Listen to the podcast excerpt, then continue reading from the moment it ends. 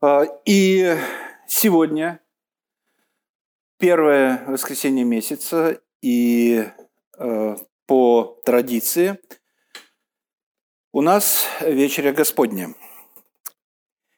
Но перед вечерей хотелось бы еще раз обратиться а, к пяти соло протестантской реформации. А, и это будет последняя проповедь на, из этой серии. А, а потом мы перейдем к вечере. Итак, только на основании Писания. Соло скриптура. Тема сегодняшней проповеди. Слайд первый. Да, я посмотрю, там ли мы находимся. А, здесь мы видим э, три стиха. Бытие 1.27. «И сотворил Бог человека по образу своему, по образу Божию сотворил его, мужчину и женщину сотворил их». Римлянам 3.23.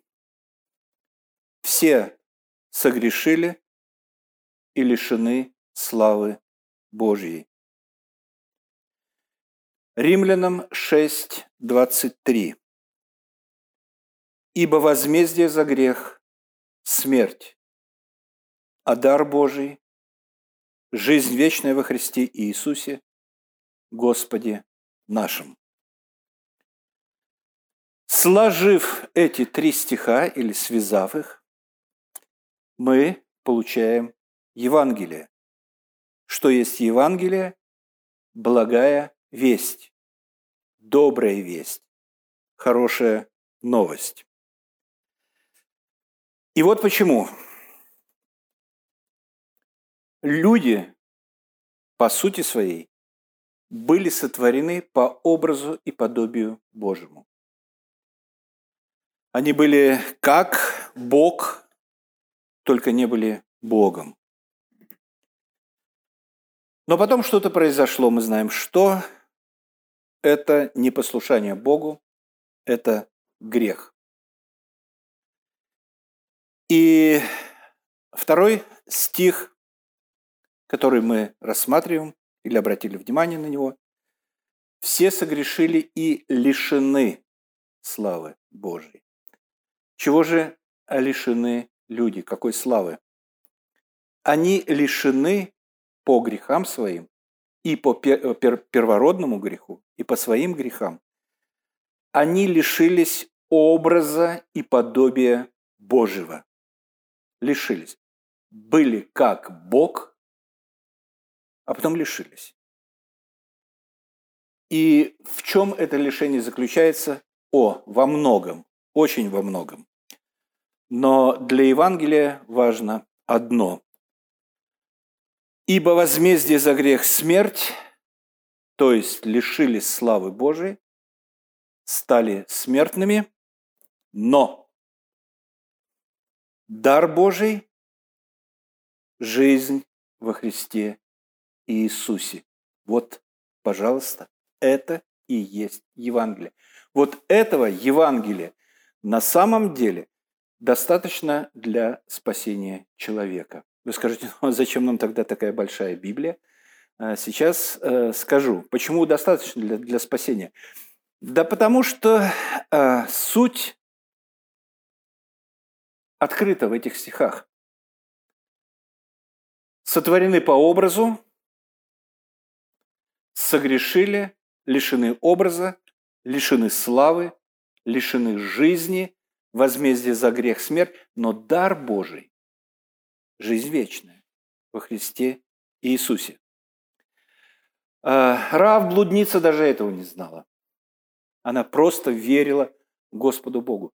Авраам поверил Господу Богу, и это вменилось ему в праведность. Он тоже не знал этого Евангелия.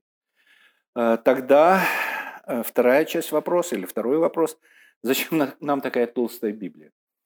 А я отвечу на него следующим образом. Если мы вдруг посчитаем, что нам этого достаточно, вот этих вот три стиха, или начало Евангелия, а, и будем утверждать или уверять себя, что мы люди верующие, я усомнюсь в этом. И вот почему. Потому что дар Божий – это рождение свыше, это новая жизнь, это рождение от Бога. А новорожденный всегда хочет кушать. Ну, открывает рот и ловит где это. Ну, ловит, от, откуда корм должен прийти. Наверное, чувствует сначала запах или что, я не знаю, там же там, там совсем вот такая крохотулька, но уже начинает открывать рот и э, поворачивать его к еде. Но то же самое э, с рожденным от Бога. Э, он желает ловить Слово Божие, он желает вникать в него, он желает возрастать в нем, он желает получать эту пищу, и это является верным свидетельством Э, того, что э, человек родился свыше. Меня как-то э, в деноминации начальники, ну, без таких торжественных одежд, как пастор Игорь э, описывал, э, одеты, ну, примерно как э, мы с вами, говорили, как же удерживают людей в церкви, если не страхом? Я, я вот как? Неужели страхом? Или все-таки э, верующему человеку нужна э, пища, духовная пища, и поэтому он приходит в церковь, чтобы получать эту пищу. А, и, конечно же, э, конечно же, дар Божий, о котором мы говорили, суммирован был э, реформаторами и выдаден на гора, а суммирован вот этими пятью соло реформации. Да, Бог дает дар вечной жизни только по благодати. Это первое соло. Только по благодати. Не по нашим заслугам, не по нашему хотению, не по нашему желанию.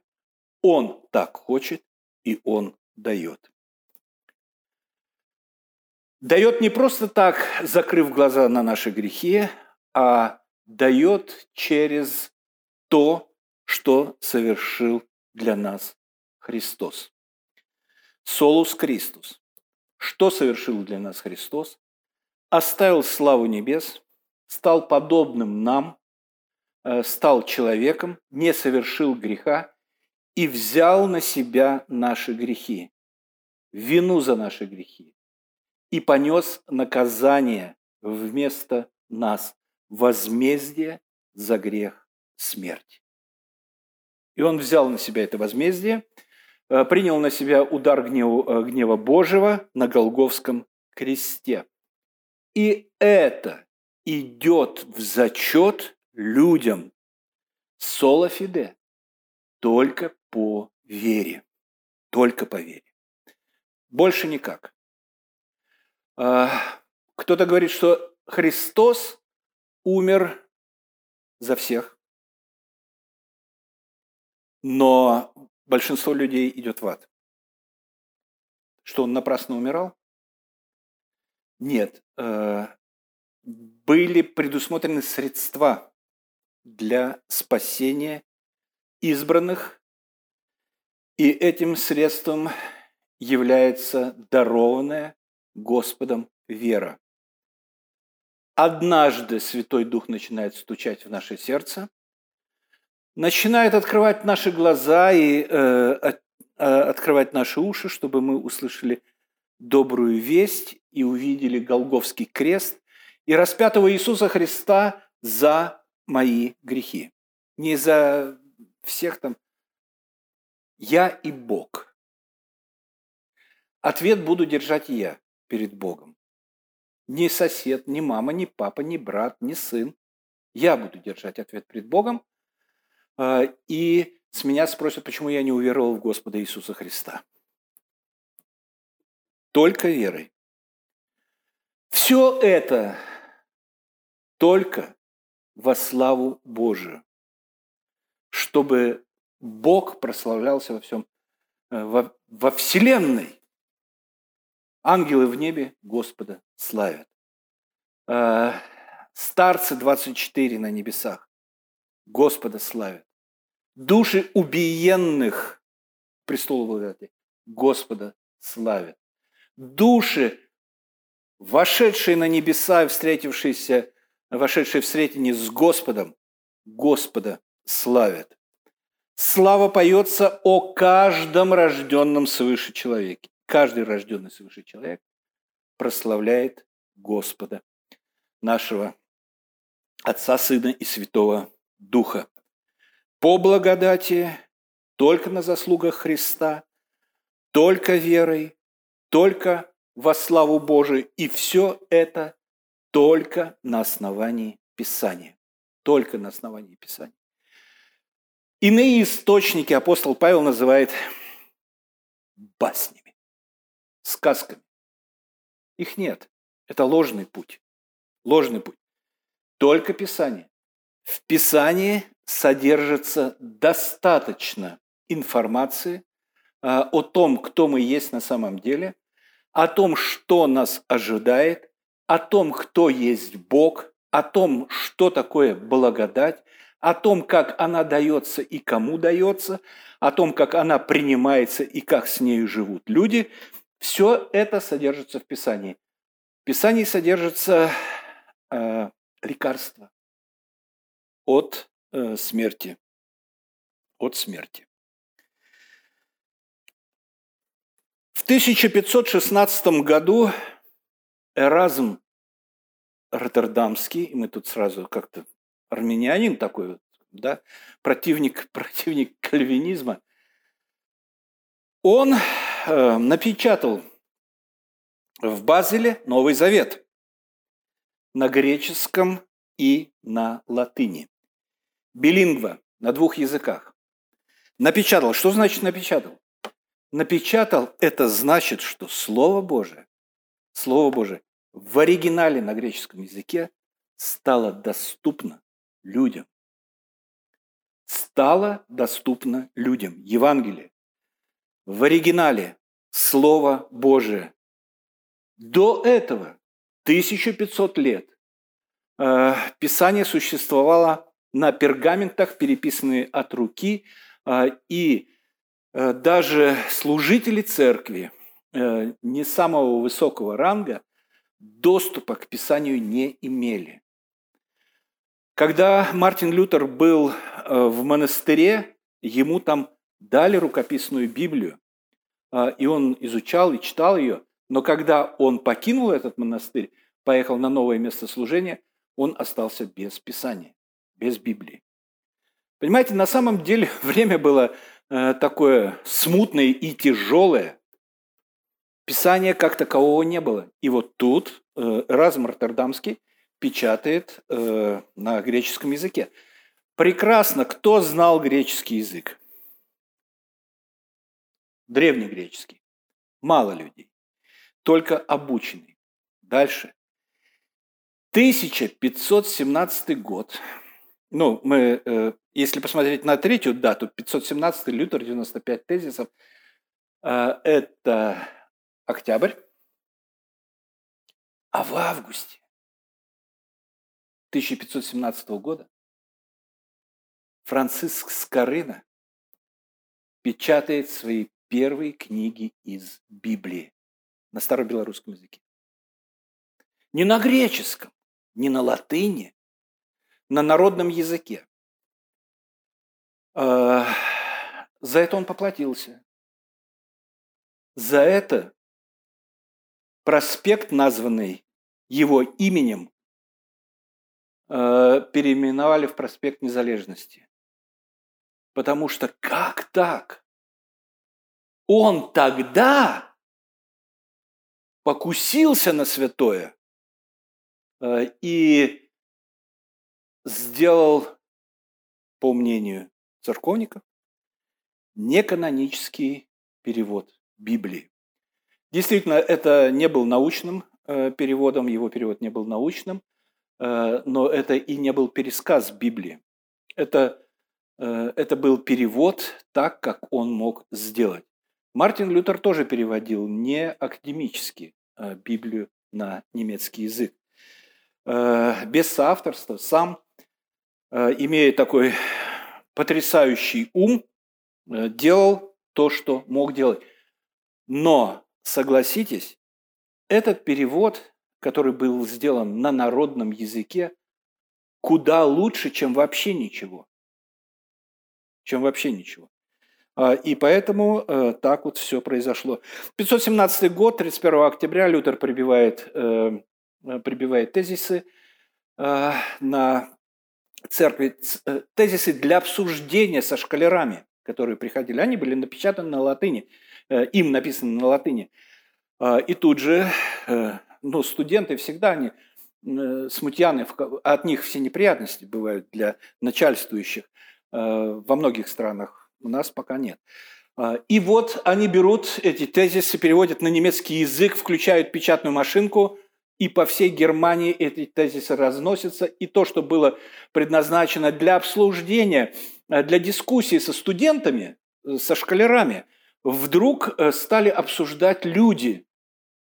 Простые люди. Простые люди. Потом Мартин Лютер, э, а это был 517 год, э, потом он начал много писать и много издавать. Понимаете, он ну, был никто, монах, обыкновенный монах. После этих тезисов он вдруг стал очень и очень популярным человеком в Германии. Плюс его неузаурядные таланты мышления и ум, э, он э, написал большое количество книг на немецком языке. Их издали. Э, они были изданы. Они не были революционными, антипапскими в какой-то мере, потому что основное, что писал Павел, то, что ой, Мартин Лютер, то же самое, что апостол Павел и главная его задача была, состояла в том, чтобы сделать спасение для людей возможным через веру, чтобы они могли утямить, чтобы они могли понять, э, что спасение по вере в то, что для них совершил Господь Иисус Христос. И вот в девятнадцатом году 1519 год. Испанский король Карлос I избирается на императорский трон Священной Римской империи с титулом Карл V. Испанец. Священная Римская империя, мы говорили это на первой проповеди из пяти из Сола, Э, и там слайды есть, картинки, а все это есть э, в интернете. Э, там видно, что представляла собой Священная Римская империя. От половины Франции до Польши, от Дании до Африки, ну, юг, юг Италии. Разные национальные, Балканы, конечно же, Балканы. Разные национальности, разные языки, разные э, княжества, э, у каждого войска, у каждого замок, э, каждое все. В Ев... Европа управлялась по иному принципу, чем Азия. Вот э, до Смоленска в XVI веке от Атлантического океана до Вязьмы, даже дальше, чем Смоленск, было европейское правление, включая Псков, типа Вечи, э, типа парламента, типа выборность королей и так далее. Дальше туда ханское правление. Э, царь э, правил в Москве как Чингисхан. То есть непоколебимо, единовластие и ничего. Карл V не мог ничего сделать с князьями. Ему нужны были скрепы, ему нужна была церковь для того, чтобы как-то объединять. И жесткого управления над э, империей не было. Ну, просто не было по принципу. Э, и вот он э, сообразил, что скрепы рушатся, и рушатся на территории современной Германии. Немецкие князья стали поддерживать Мартина Лютера. И тогда Карл V созывает Рейхстаг 1521 год. Еще раз э, хочу напомнить, это важно.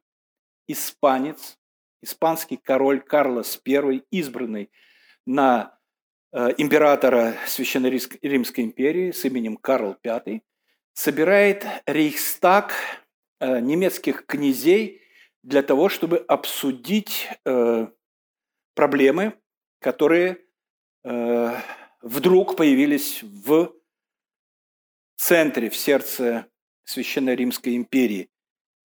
И проблема вот этого бурления была в Мартине Лютере. И дав ему гарантию его безопасности, Карл V приглашает на Рейхстаг э, Мартина Лютера. Лютер едет. Э, Лютер едет, э, и легенд много ходит. Как, что он там делал, что говорил, о том, что даже если там будет дьяволов столько, сколько черепицы на крыше домов Вормса, то я все равно поеду на тот Рейхстаг или, или что-то там как-то было.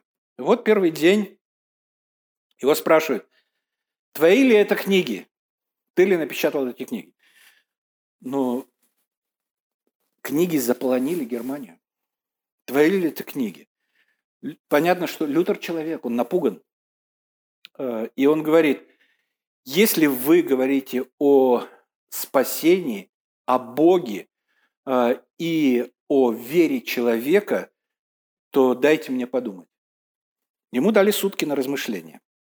Сутки надо понимать, что, ну, это, это, не, это сегодня страшно сказать, пойти э, в разрез э, с правителями, можно неприятностей нажиться. Тогда костер. В то время костер.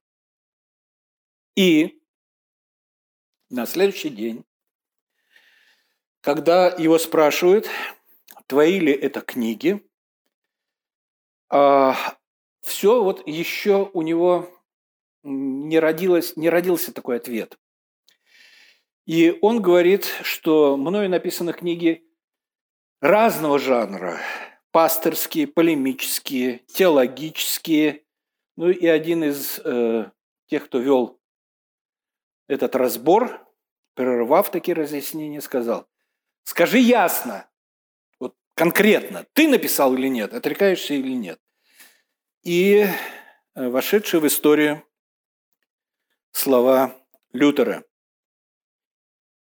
«Я не могу подчинить своей веры ни папе, ни соборам, ибо ясно как день, что они часто впадали в заблуждение и даже в противоречие с самими собою. Значит, если меня не убедят свидетельствами из Писания, если меня не убедят теми самыми местами, которые я привел, имеется в виду в этих книгах, которые написал, и если таким образом мою совесть не свяжут Словом Божьим, я не могу и не хочу отказаться ни от чего.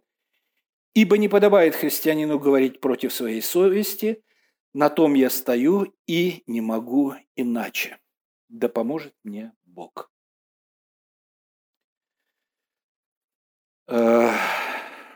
Понятно, что вот в этот самый момент все впали в ступор. Э, император готов был э, сжечь, ну, отдать папе римскому Лютера, но во время этой речи он услышал одобрительный гул князей германских. Они поддерживали Лютера. И он понял, что, ну, наверное, как говорят, попал. Лютера отпустили, ничего с ним не сделали, дали охрану. А, и э, вот таким образом э, все дальше и э, продолжилось. Почему Лютер так настаивал на Писании? Апостол Павел пишет Галатам – Удивляюсь, что вы от призвавшего вас благодатью Христовой так скоро переходите к иному благовествованию, которое, впрочем, не иное, а только есть люди, смущающие вас и желающие превратить благовестие Христово. Но если даже мы или ангел с неба стал благовествовать вам не то, что мы благовествовали вам, да будет анафема.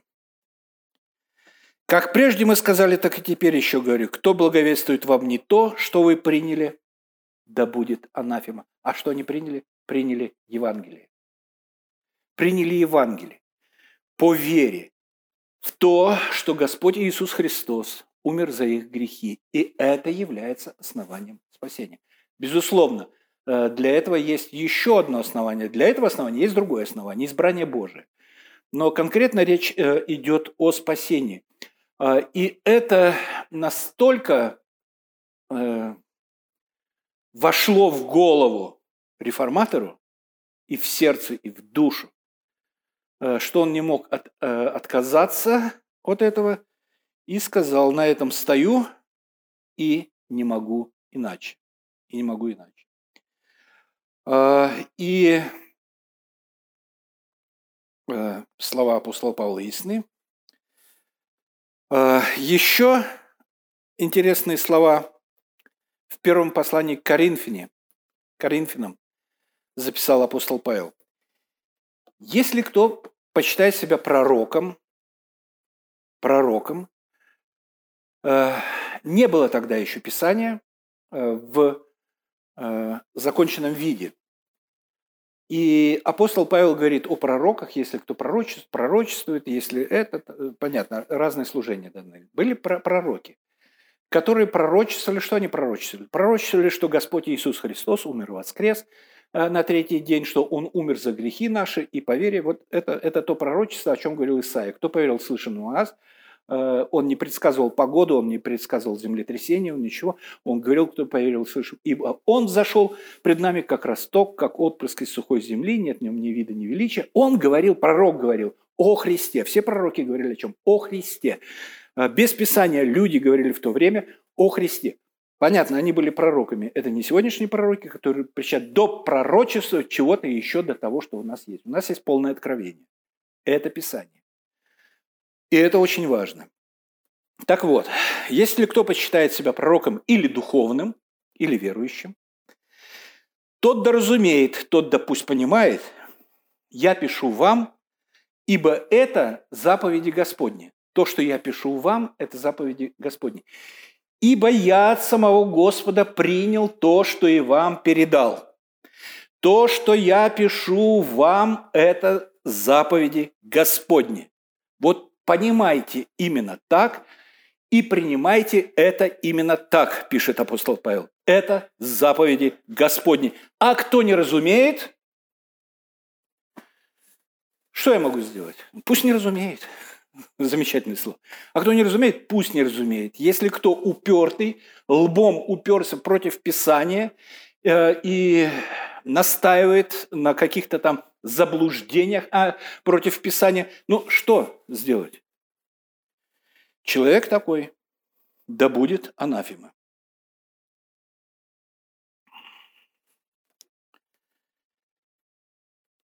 Возлюбленные, имея все усердие писать вам об общем спасении, я почел за нужное написать вам увещевание подвязаться за веру однажды преданную святым. У нас говорит, когда пытаешься повернуть человека к Слову Божьему, э, он даже может сослаться на этот стих, однажды преданную святым. Наши отцы и наши деды верили так. Понимаете? Это кошмар. Это самый страшный из всех аргументов. Да мало ли кто как верил. Есть Слово Божие. И оно говорит, как и во что надо верить. Однажды преданную святым. «Ибо вкрались некоторые люди, издревле предназначенные к всему осуждению, нечестивые, обращающие благодать Бога нашего в повод к распутству и отвергающие единого владыки Бога и Господа нашего э, Иисуса Христа». Вот э, такие э, вещи. И на самом деле одним из таких доказательств, ну, для меня лично, э, того, что реформация делалась глубоко порядочными и глубоко верующими людьми, заключается в том, что ради Святого Писания они шли даже на костер. Потому что они понимали, что отступление от того, что говорит Бог, может привести к осуждению, которое записано здесь в 4 стихе. «Ибо вкрались некоторые люди, издревле предназначенные к всему осуждению». Извратить Писание, попасть под осуждение. Писание четко и ясно говорит все, что нам нужно знать спасение. Благодарение Господу за то, что Он даровал нам Писание, но Писание без э, работы Святого Духа ничего не значит. Работа Святого Духа без Божьей благодати ну, тоже невозможно. Поэтому на самом деле мы подводим черту во всем этом и все равно говорим «Соли Део Глория». Только Богу слава. Во имя Христа. Аминь.